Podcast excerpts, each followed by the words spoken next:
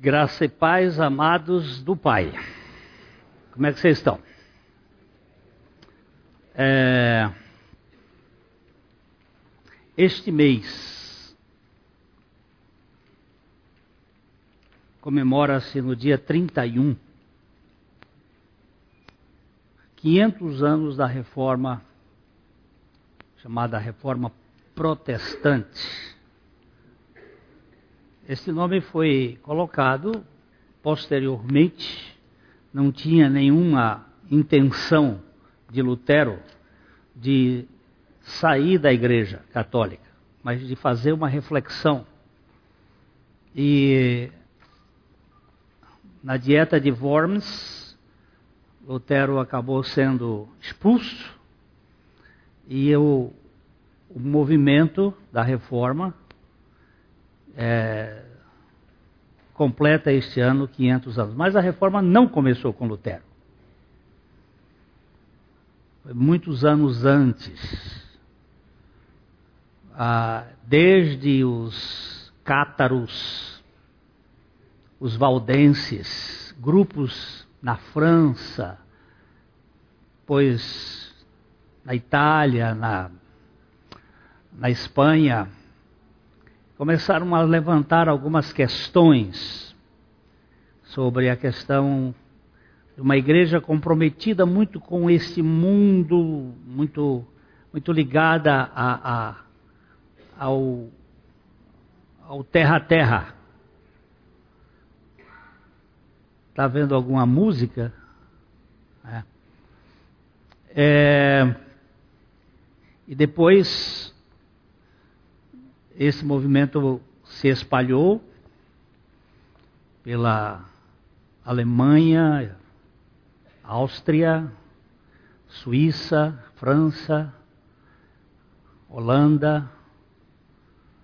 Teve a, o movimento separatista inglês com Henrique VIII, e aí 500 anos de reforma e no dia 24, no dia 29, nós vamos fazer uma abordagem sobre o valor dos cinco sola.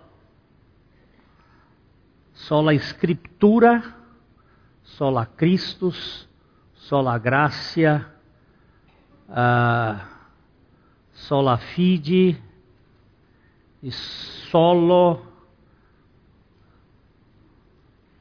uh, glória Dei. E tudo para a glória de Deus. Muito bem. Hoje nós chegamos ao nosso 17 estudo sobre as doutrinas ou os artigos de fé da nossa igreja, acerca dos justos e dos ímpios. Domingo que vem, com a graça do Senhor Jesus, se ele não voltar, nós terminamos os 18 artigos. E espero que depois a gente vai fazer um livro com estes artigos, uh, uma, um DVD com todas as mensagens, para que isto sirva como base para todos os membros da comunidade é, conhecerem, estarem por trás, vendo o pensamento da igreja. Nós pedimos, Pai, que tu nos abras os olhos, para que nós vejamos a Jesus Cristo, o nosso Senhor. Do ponto de vista do pecado, do ponto de vista do pecado, a raça humana é homogênea. Isto é, todos são pecadores, todos estão destituídos da glória de Deus, todos são ímpios. O salmista pede no Salmo 143, versículo 2: Não entres em juízo com o teu servo, porque à tua vista não há justo nenhum vivente. Todos sem exceção, estão condenados por causa do pecado. Todos, sem exceção. Do ponto de vista da impiedade pessoal, a raça humana é heterogênea no que diz respeito aos graus de maldade.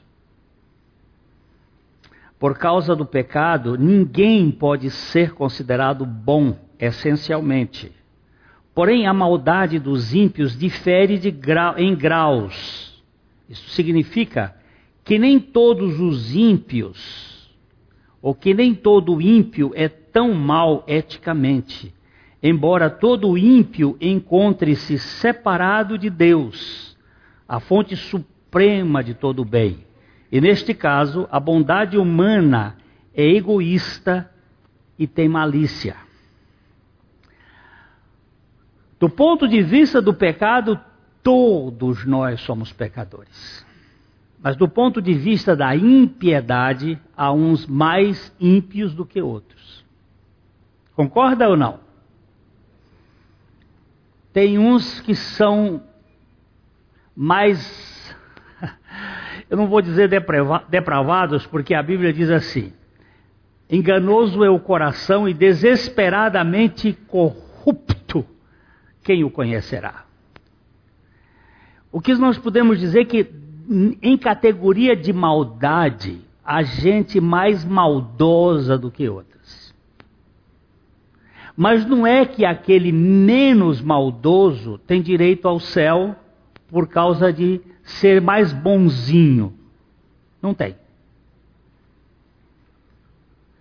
Nós podemos dizer que há pessoas que são eticamente melhores do que outras.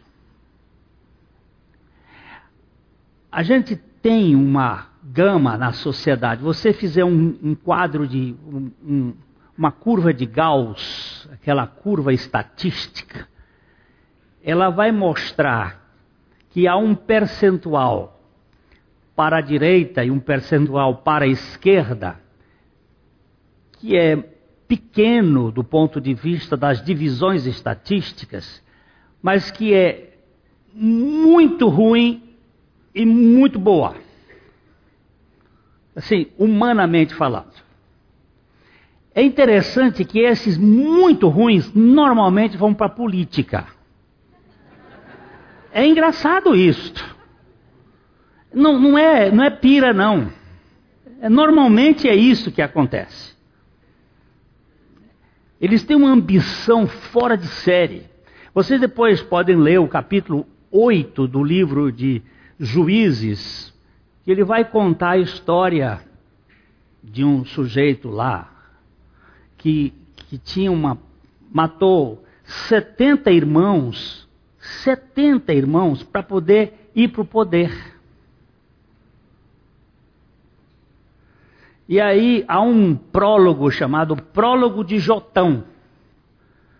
E Jotão é o, o único irmão que não morreu.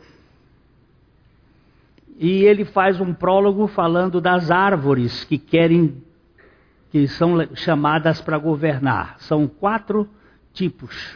Primeiro foi a oliveira, foi, foi chamada para governar, para ser rei, ela disse: Não, não, porque eu produzo azeite que serve a Deus e os homens, eu, não, eu tenho que fazer. Aí chamaram a, a figueira.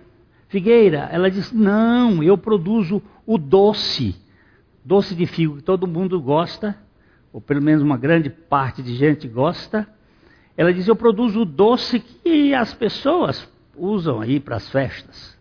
Aí chamaram a, a, parreira, a videira. A videira disse: Não, eu produzo o vinho que alegra a Deus e aos homens. Quem sobrou? O espinheiro.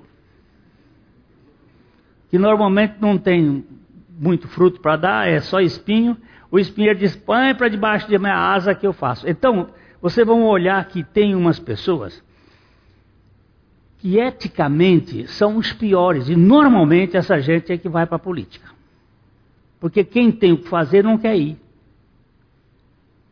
É só uma uma pira de observação aqui, mas preste atenção. É, do ponto de vista do pecado, todos são pecadores. Mas do ponto de vista da impiedade, há graus. Só que precisa de salvação. Eu vou dar um exemplo aqui para nós. Por favor, coloque aqui o capítulo 10 de Atos dos Apóstolos. E vamos ver um homem eticamente perfeito. Um homem que nós chamaríamos para ser membro da igreja.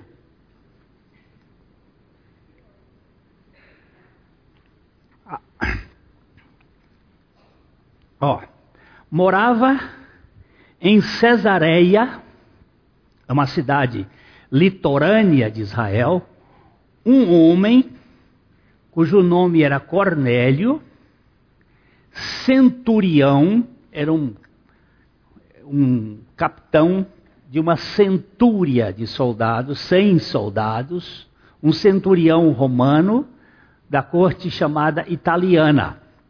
Versículo piedoso, olha que coisa. Piedoso.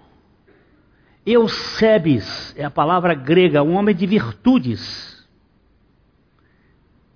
temente a Deus com toda a sua casa e fazia muitas esmolas ao povo e de contínuo orava a Deus. O homem tinha todas as qualidades que você pode imaginar de um homem digno. Esse homem observou claramente durante uma visão, cerca da hora nona do dia, um anjo de Deus que se aproximou dele e disse: Cornélio, este, fixando nele os olhos e possuído de temor, perguntou: Que é, Senhor? E o anjo lhe disse: Tuas orações e as tuas esmolas subiram para a memória diante de Deus. Agora envia uma, um mensageiro a Jope, uma outra cidade que ficava mais para sul, e manda chamar Simão, que tem por sobrenome Pedro. Por que, que o anjo não falou com Cornélio a respeito do Evangelho? Porque anjo não prega Evangelho só pode pregar evangelho pessoas humanas que tenham tido experiências com o evangelho. Que sejam testemunhas de Cristo. O anjo diz, o anjo poderia ter falado com Cornélio do evangelho, mas ele não falou. E ali ele, ele simplesmente mandou chamar um senhor Simão, uh, o senhor Pedro, e diz que ele está hospedado na casa de Simão. Ele tinha como profissão ser curtidor, curtir couro, cuja residência está situada à beira-mar. Dá até o endereço. O anjo dá tudo. Diz: Ó, vai lá, você vai chamar o Simão Pedro, que está na casa do Simão Curtidor. Você vai mandar, vai chamar para quê? Porque ele vai te falar as coisas que precisam ser, ser ouvidas. Vai pregar o evangelho para ele.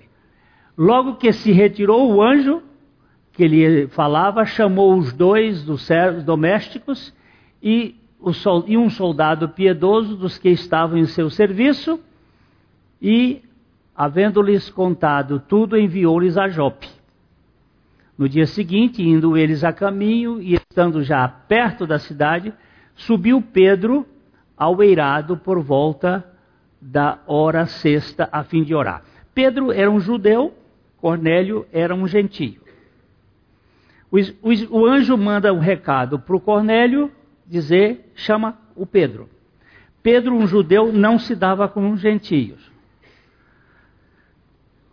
Aí o Senhor vai trabalhar com Pedro para desmanchar o preconceito dele, para poder ele ir falar, porque um judeu não ia na casa de um gentio, mas não ia nem, nem que a vaca tossisse.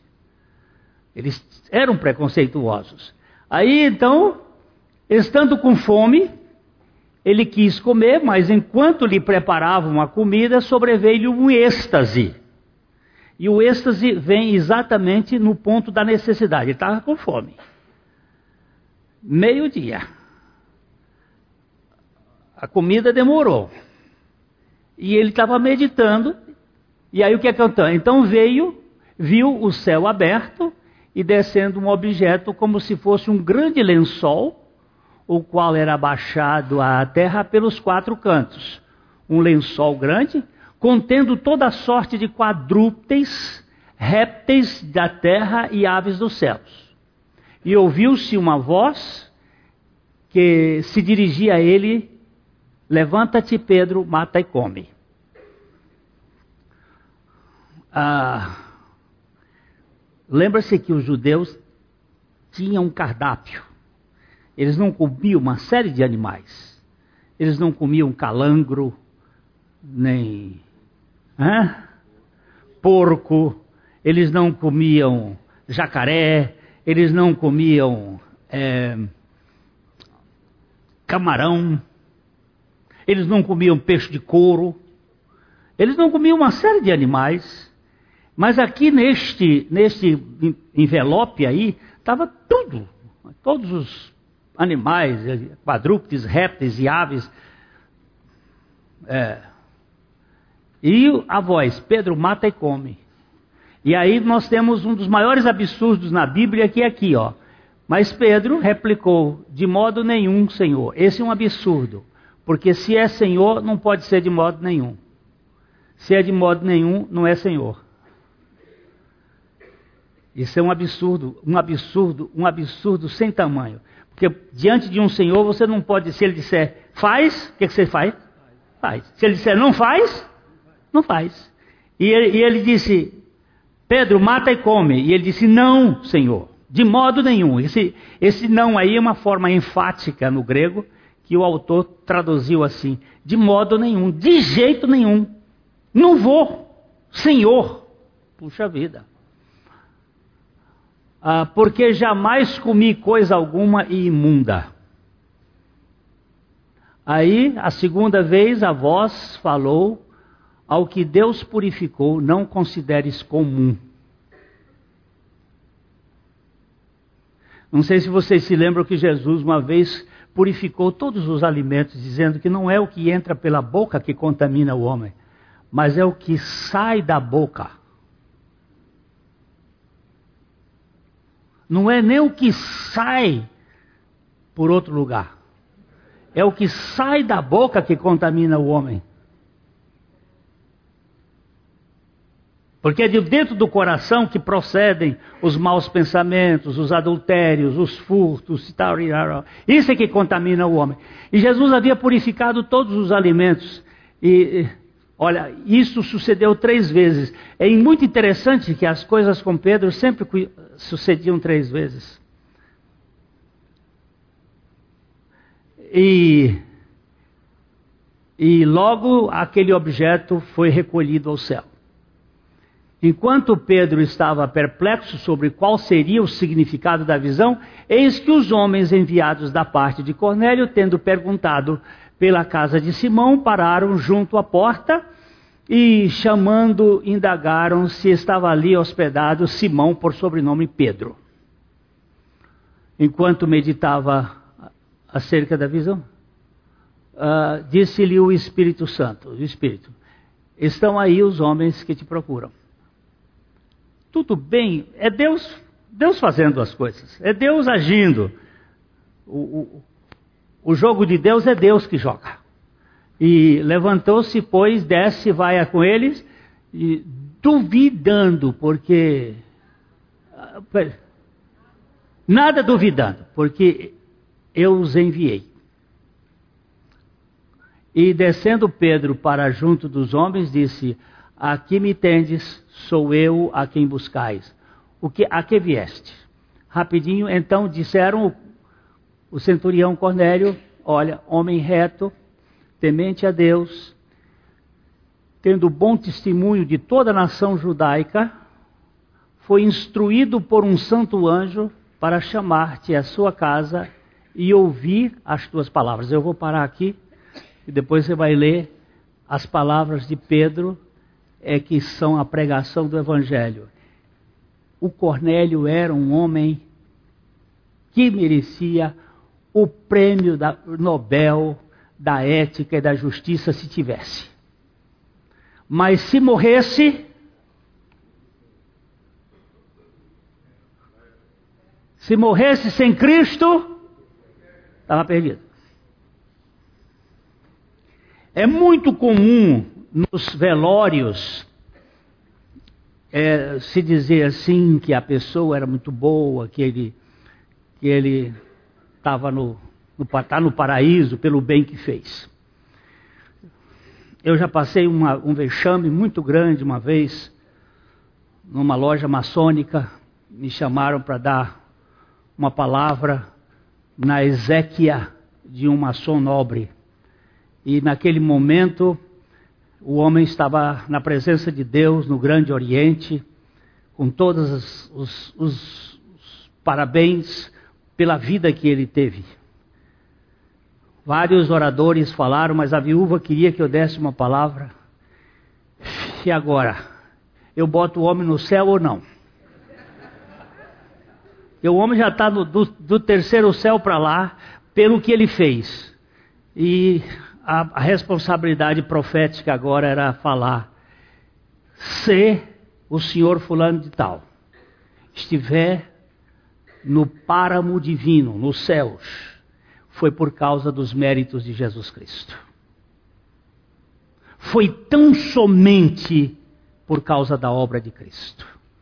E ali eu falei uns 15 minutos sobre a, obra vicária de Jesus Cristo. Um dos maçons presentes, meu amigo, meu vizinho, morava em frente da nossa casa, depois me pegou pelo braço e disse assim: Você foi louco. Eu disse: Por quê? Porque você vai falar aqui que só Jesus é que leva o homem para o céu. Eu disse: Eu só tenho essa mensagem. Não existe outra. Não existe salvação pelas obras. Existem obras de salvos, mas não obras que levam a ser salvos. Nós somos salvos pela graça em Cristo Jesus. E somente pela graça em Cristo Jesus. Não existe essa possibilidade. É, isso nós queremos repisar aqui, porque justos e ímpios são duas coisas que precisam ser encaradas. Se não há nenhum justo, nem sequer um, como os ímpios são justificados? O Espírito Santo. Este é o lado maravilhoso do Evangelho da Graça. O Espírito Santo convence o pecador do seu pecado mediante a fé, que lhe é otorgada pela pregação da palavra, levando-o a arrepender-se de sua autoconfiança, ao receber a suficiência de Cristo como seu Senhor e Salvador.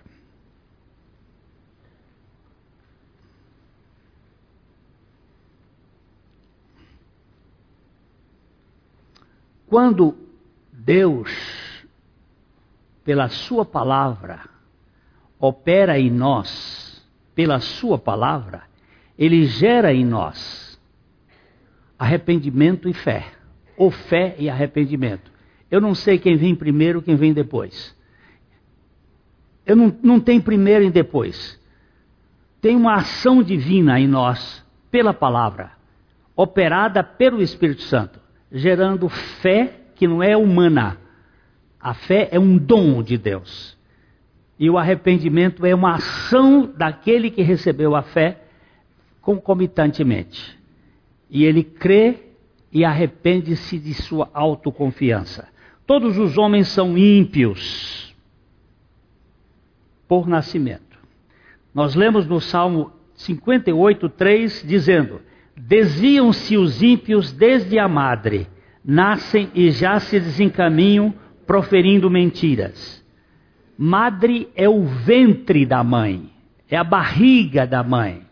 Desde a sua concepção, diz a outra versão. É da natureza do ímpio a mentira, a incredulidade, a rebeldia, o caos. Embora o ímpio possa ser bem educado na cultura da árvore do bem e do mal, tendo uma vida que demonstre um bom índice de interesse moral. Há muitos ímpios que são ilibados eticamente. Há muitos ímpios que são inatacáveis eticamente. Mas se morrer sem Cristo, estão perdidos.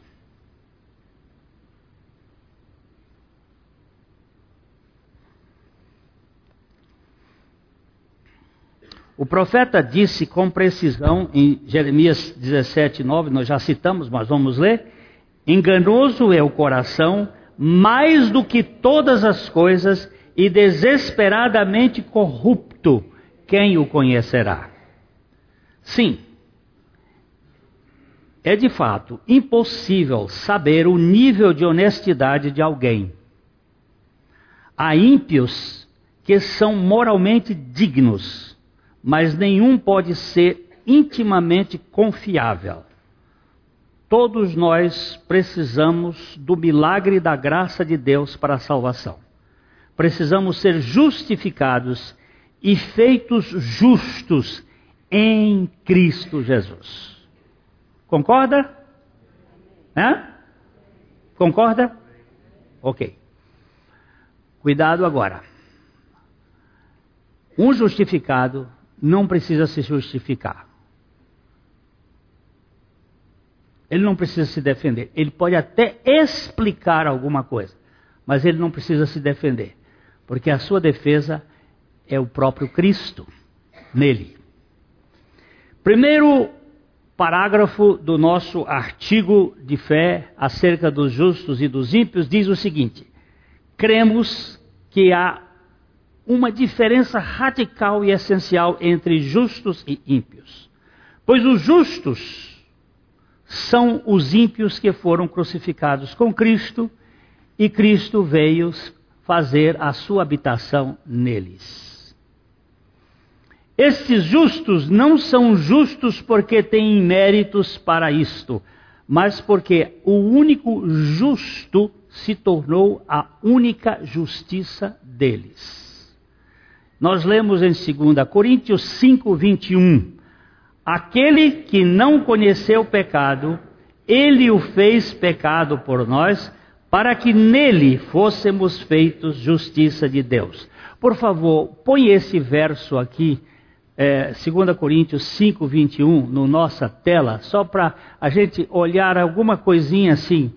Ele diz assim: aquele, aquele que não conheceu o pecado, aquele que não conheceu o pecado, é Jesus.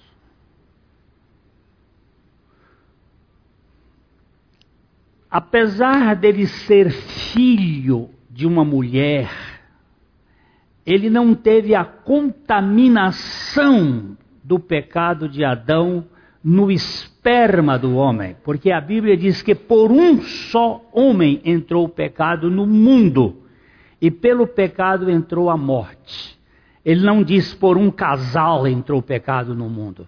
Não diz por duas pessoas entrou o pecado no mundo. Por um só homem, Adão, entrou o pecado no mundo e pelo pecado entrou a morte.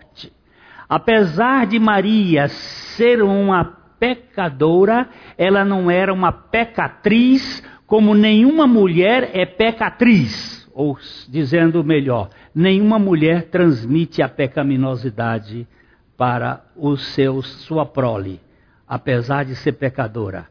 O pecado é transmitido pelo XY e não pelo XX. E ali ele diz: aquele que não conheceu o pecado, ele aqui é anteriormente falando a Deus, o fez pecado por nós, para que nele fôssemos feitos, nele quem? Naquele que não conheceu o pecado, Cristo, fôssemos feitos justiça de Deus. Fôssemos feitos, não é se fazem. Fôssemos feitos, voz passiva. Nós não nos fazemos justiça de Deus, Nós somos feitos justiça de Deus em Cristo Jesus. A gente precisa ler a Bíblia com muito cuidado olhando verbos, preposições, conjunções. Nos verbos nós temos que ver o modo, o tempo, a voz, porque tudo isto é importante. Deus fala de maneira muito importante por uma língua torta. A língua humana é torta, mas ele fala perfeito. Como disse Thomas Thomas Brooks, Deus dá golpes certeiros com varas tortas. O golpe dele é certeiro, ele usa as coisas certas. Então, aquele que não conheceu o pecado é Jesus. Quando se fala de justos, podemos ver dois tipos: o justo pela justiça própria e o justo justificado pela justiça de Cristo.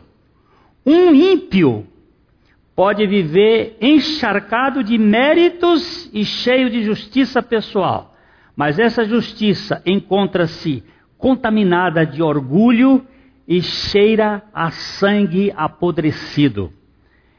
Ela, essa justiça, ela parece nobre, não é? Ela parece nobre, mas está podre. Veja bem o que diz Isaías 64:6. Mas todos nós somos como imundo e todas as nossas justiças como trapos de imundícia.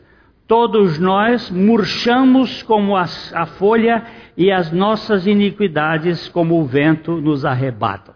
Eu vou perguntar para você: Jó era justo? Era. Mas com que justiça?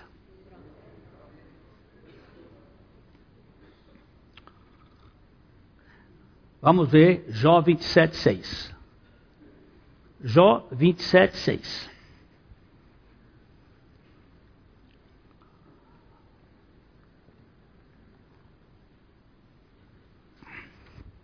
Vamos ver. Enquanto ela procura, ah, já achou. A, a, a minha justiça me apegarei. Olha o que ele está dizendo.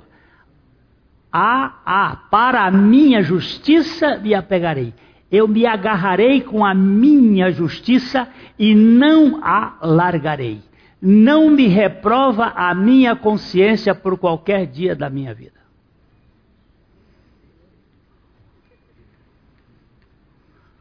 Que justiça Jó tinha? Jó tinha. É, é um Jotinha mesmo. Agora veja bem, de, pega aí 32, 1 e 2. Jó 32, 1 e 2. Cessaram-se aqueles três homens, os três homens é, Zofar, Bildade e Não, Eliú foi o último. Zofar, Bildade. Hein? Eliú é o último, o Eliú que vai falar. Como é que chama o primeiro? Oh, meu pai. Cessaram aqueles três homens de responder a Jó no tocante a, a se ter ele por justo aos seus próprios olhos.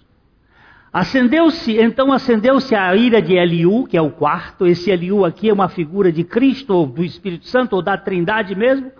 Filho de Baraquelo, o buzita da família de Rão, acendeu-se a sua ira contra Jó, porque este pretendia ser mais justo do que Deus. Hum? Ele faz, ele faz. Ele faz Ofai e, e Bildade. Eram os três amigo da onça. Agora, Jó era justo, era justo sim, mas com a sua justiça. Mas no fim da vida, Jó vai se arrepender. De que que Jó se arrependeu? Vamos ver o verso 42, 5. Vamos ver se é, se é esse texto. Não estou muito seguro. Vamos ver. Eu te conhecia só de ouvir dizer, mas agora os meus olhos te veem. Verso 6. Por isso, por isso me abomino e me arrependo no pó e na cinza. De que, que ele se arrependeu? Da sua própria justiça, de si mesmo, da sua autoconfiança.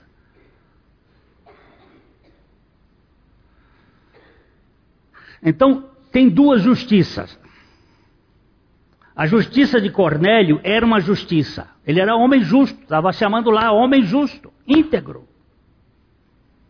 Dava esmola, fazia orações. Era piedoso, mas era pecador. Precisava de novo nascimento. Saulo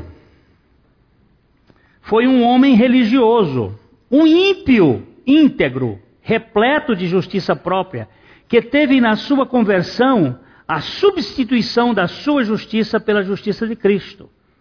Ele disse que, quanto à justiça da lei, fora irrepreensível, mas considerava tudo como refúgio por causa da justiça que procede de Deus. Está vendo? Isso está em, em Filipenses capítulo 3. Saulo era religioso íntegro, mas Paulo foi justificado por graça. Saulo era um justo snob. Paulo foi feito um humilde justificado. Não confunda Saulo com Paulo. Não confunda justiça humana com justiça divina. Uma procede de mim, a outra procede de Cristo.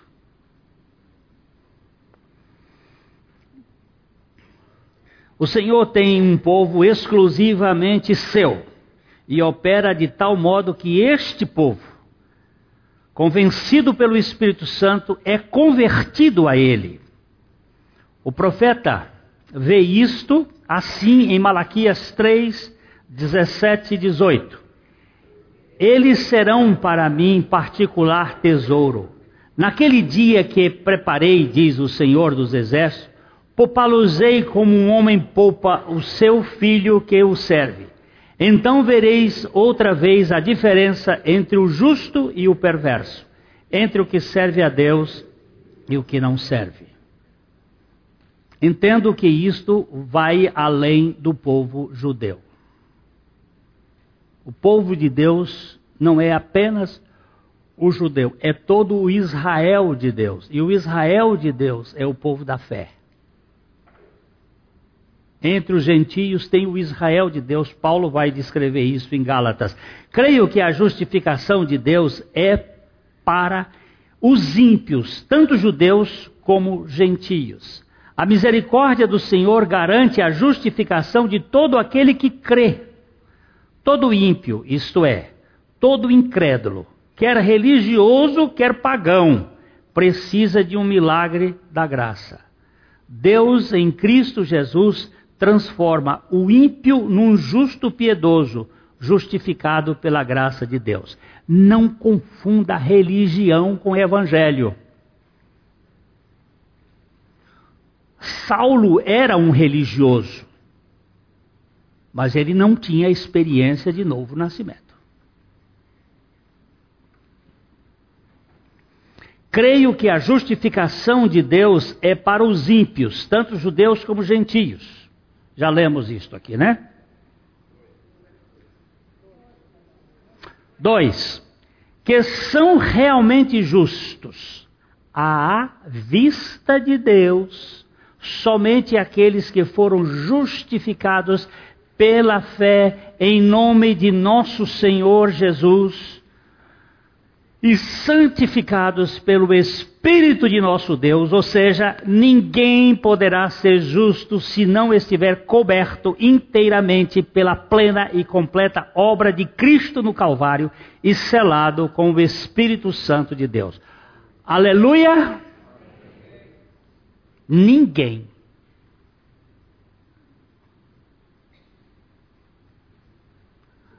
Eu não sou justo porque pratico obras de justiça própria.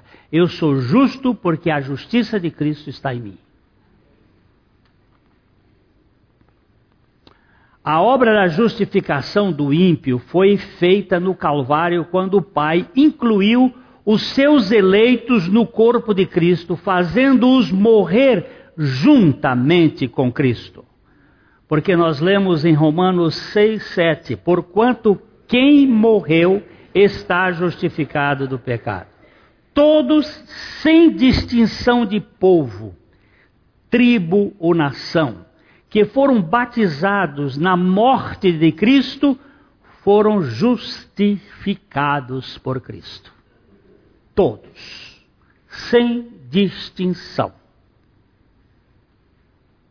Que creem são justificados em Cristo. Ser justo em Cristo é um ato soberano da graça de, mediante a fé. Nós lemos em Romanos 5, 1 e 2. Justificados, pois, mediante a fé, temos paz com Deus por meio de nosso Senhor Jesus Cristo, por intermédio de quem obtivemos igualmente acesso pela fé a esta graça na qual estamos firmes e gloriamos na esperança da glória de Deus. eu fui presenteado com a justificação em Cristo Jesus. Não é uma conquista de Caim, é um dom de Abel.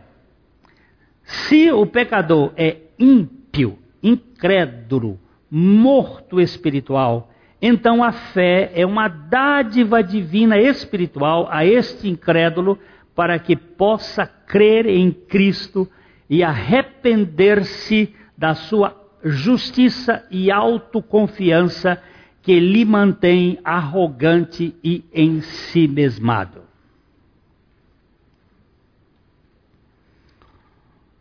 O mundo da fé transcende as três dimensões. O homem natural vive e pensa no âmbito tridimensional. Logo, não pode considerar as realidades espirituais. Sem fé é impossível agradar a Deus. Sem a dádiva divina da fé é impossível crer em Deus. Diz Hebreus 11:1 que a fé é a certeza de coisas que se esperam e a convicção de fatos que se não veem. A fé é um atributo espiritual para levar o incrédulo a crer nas realidades espirituais. Eu só vejo porque vejo em três dimensões: comprimento, altura e largura. Se não tiver comprimento, altura e largura, eu não vejo. Eu só escuto porque tem som que pode ser percebido pelo meu ouvido. Eu vivo numa realidade tridimensional de ondas, de, de matéria. Eu não sei nada de fé se Deus não me der a visão espiritual. A fé é um dom espiritual. É uma dádiva de Deus, que vem mediante a palavra de Deus. Vamos dar uma olhadinha nesse texto, por exemplo. Romanos 10, 17. Romanos 10, 17.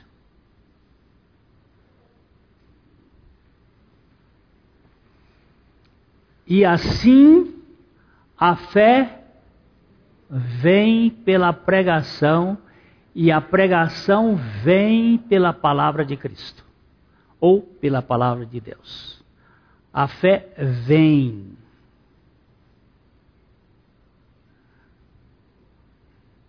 Quantos aqui estão me vendo? Quantos aqui estão me vendo? Vamos lá. Quais são as duas causas para vocês me verem aqui? Primeiro, vocês terem olhos. Me vendo. Me vendo, me, me vendo. Enxergando. Primeiro, vocês têm olhos. Segundo, tem luz. Se não tivesse luz aqui, mesmo que vocês tivessem óleo, se aqui tivesse tudo escuro, mesmo eu aqui presente, vocês não iam me ver. Nós só vemos as realidades espirituais porque ganhamos a fé. Por isso que ele diz assim: justificados, pois, mediante a fé. Porque a fé foi dada como um dom de Deus.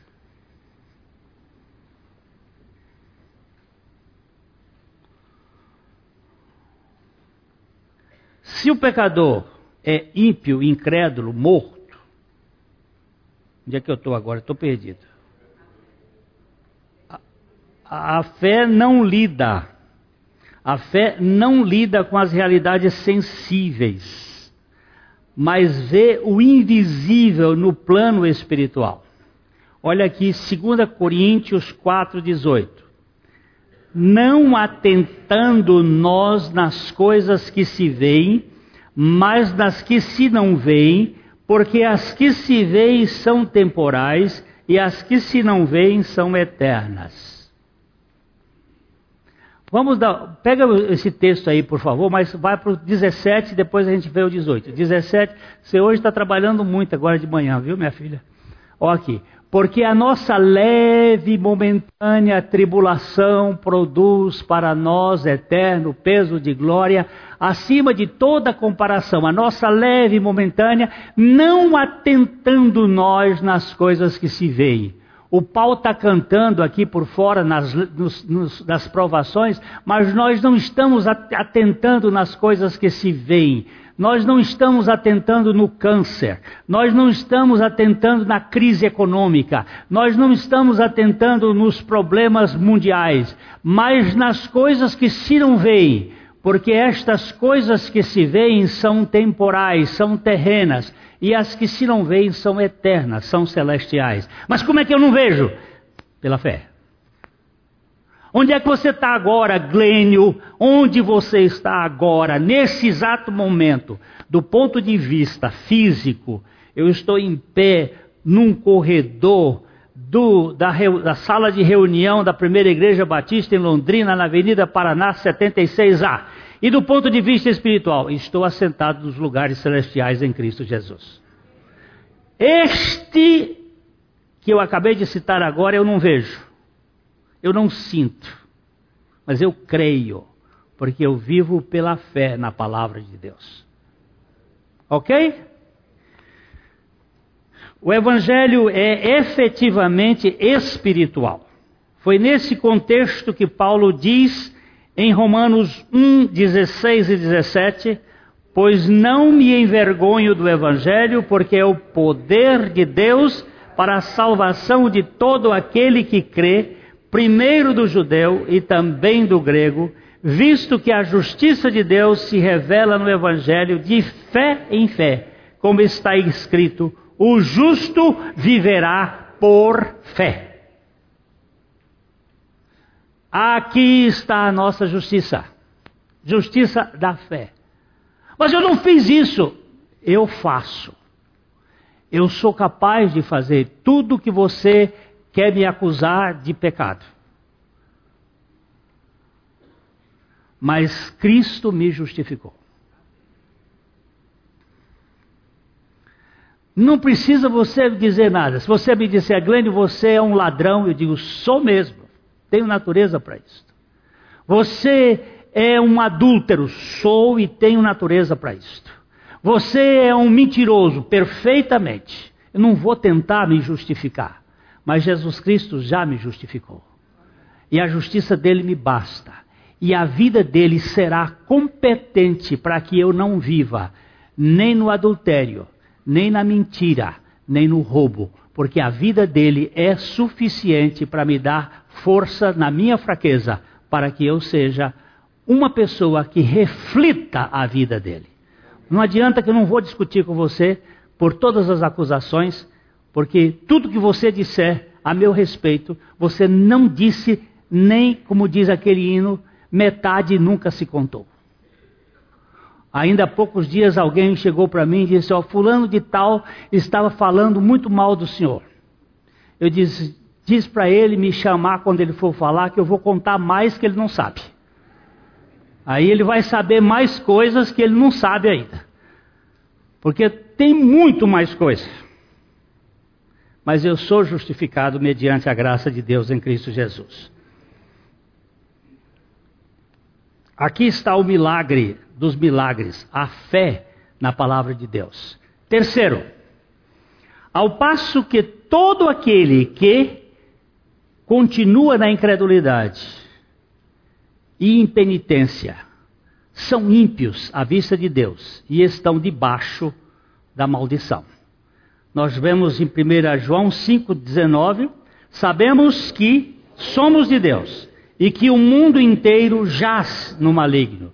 Você sabe o que é a palavra, o, o verbo jazer?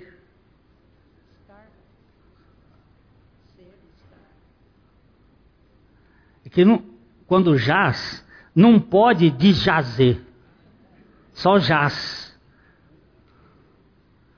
Ele está posto no maligno.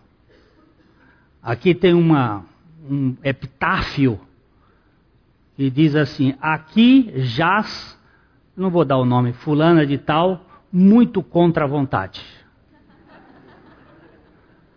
É num dos cemitérios aqui de Londrina. Aqui jaz, fulana de tal, muito contra a vontade. É que quando a gente jaz, jaz. E jaz mesmo. É um verbo, é, esse é um verbo é, que você não pode conjugar em todas as formas verbais, porque ele é defectível. E, e, é um verbo muito forte. O mundo inteiro jaz, está posto no maligno. Mas nós estamos em Deus. Isso é um milagre. A verdade é esta: Deus deu o seu Filho ao mundo a fim de salvar todo aquele que nele crê por meio da sua graça. João 3,18 diz: Quem nele crê não é julgado. O que não crê já está julgado porquanto não crê no nome do unigênito Filho de Deus. Todos os ímpios estão debaixo da maldição da lei. Jesus se fez maldito para, na cruz, resgatar o seu povo desta maldição. Todo aquele que nele crê cai fora desta maldição. Mas aquele que não crê está eternamente condenado. Gálatas 3:10 diz: Todos quantos, pois, são das obras da lei, estão debaixo da maldição, porque está escrito: Maldito todo aquele que não permanece em todas as coisas escritas no livro da lei para praticá-las. Jesus se tornou maldito para nos tirar da maldição da lei. Quem crê em Cristo recebe a justificação mas quem permanece incrédulo, a condenação. Quatro, e que esta diferença conserva-se não apenas durante esta vida, mas também na vida além túmulo. Ou seja, depois da morte física, a questão é irreversível. É,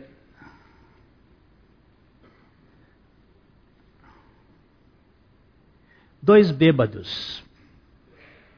Dois bêbados. Estavam discutindo sobre salvação. Aí um bêbado que tinha sido criado na igreja, que conhecia os textos bíblicos, vira-se para o outro bêbado e diz: Você sabia que a Bíblia diz que os bêbados não entrarão no reino de Deus? Eles não sabia e não pode ser. Os bêbados não tem nada a ver com o reino de Deus. Ele diz, mas não entra. E o bêbado que foi pregado pelo outro bêbado não dormiu a noite. Ele estava bêbado mas aquela palavra de Deus dita por outro bêbado, começou a fazer muita influência na vida dele. No outro dia, ele, muito contrafeito, essa é uma expressão que se usa, que é aquela compungiu-se-lhes o coração, lá do livro de Atos, quando Pedro pregava, o coração foi compungido e ele, contrafeito, foi procurar alguém que lhe falou mais radicalmente da obra de Cristo e ele foi salvo. E o bêbado que pregou morreu pouco tempo depois e aí perguntaram: e o outro? Ele disse: o outro eu não sei, eu sei que eu fui salvo. Eu não sei se ele teve tempo de clamar ao Senhor. Essa é uma história contada como verdadeira pelo pastor Ronaldo. Um bêbado pregando para o outro a palavra de Deus, porque a palavra de Deus é palavra de Deus mesmo na boca de um bêbado. Nós não somos salvos por pregação de pregador, nós somos salvos pela pregação da palavra de Deus. E a palavra de Deus salva. E nós vamos encontrar salvos pela palavra de Deus em tudo quanto é igreja. Mesmo que essas igrejas tenham muitas heresias. Porque a palavra de Deus é quem salva. E ela salva pecadores. E, e salva eternamente. E os perdidos que não creem estão perdidos eternamente. Não é bom tratar deste assunto de modo leviano. Sua oportunidade é agora, e o Senhor foi muito claro ao dizer que há apenas duas portas ao conclamar em Mateus, Mateus 7, 13 e 14: Entrai pela porta estreita, larga é a porta, e espaçoso o caminho que conduz para a perdição, e são muitos os que entram por ela porque estreita é a porta e apertado o caminho que conduz para a vida, e são poucos que acertam com ela. Eu, eu estou falando aqui das palavras do Senhor. É bom não levar isto de, uma, de maneira fútil. Fico com William Garnell, um teólogo muito precioso. Cristo não precisa aplicar nenhuma outra pena contra uma alma que o rejeitou, a não ser condená-la a ter o que deseja. Portanto, não brinque com incredulidade e não venha jogar a culpa em Deus dizendo: não fui eleito, porque o pecado da incredulidade é seu, somente seu. Nós somos incrédulos mas a palavra de Deus gera fé em nós. Deus salva todos os que recebem a Cristo, pois, como nos diz João 1, 12, todos os quantos o receberam, deu-lhes o poder de serem feitos filhos de Deus, a saber, aos que creem no seu nome. Ainda termina dizendo: os quais não nasceram da vontade da carne, nem da vontade do sangue, nem da vontade do varão, mas de Deus. Se cremos, somos justificados. Se não, somos ímpios. E agora? A minha pergunta é para você, e agora? E, e agora? Creia. Agora eu não sei como é que você vai crer, nem como é, por que você crê, mas é esta. Quando perguntou a Paulo: Que faremos, varões? Que faremos? Creia no Senhor Jesus Cristo e será salvo. Tu e a tua casa. Que o Senhor nos dê graça para descansar na suficiência da sua graça. A Livraria PIB Londrina procura selecionar cuidadosamente seus títulos e autores a fim de oferecer um conteúdo alinhado com o Evangelho de Jesus Cristo. Bíblias, livros de teologia, devocionais, literatura infantil, biografias, comentários bíblicos e muito mais. Dispomos também de um acervo de CDs e DVDs das mais de 5 mil mensagens ministradas na primeira Igreja Batista em Londrina. Visite a Livraria PIB Londrina e conheça ainda mais. Livraria PIB Londrina, de segunda a sexta, das 13h30 às 18 horas. Endereço na Avenida Paraná, 76A, próximo ao Calçadão, bem no centro de Londrina. Ligue para 3372 8921 ou acesse o site www.livrariapiblondrina.com.br.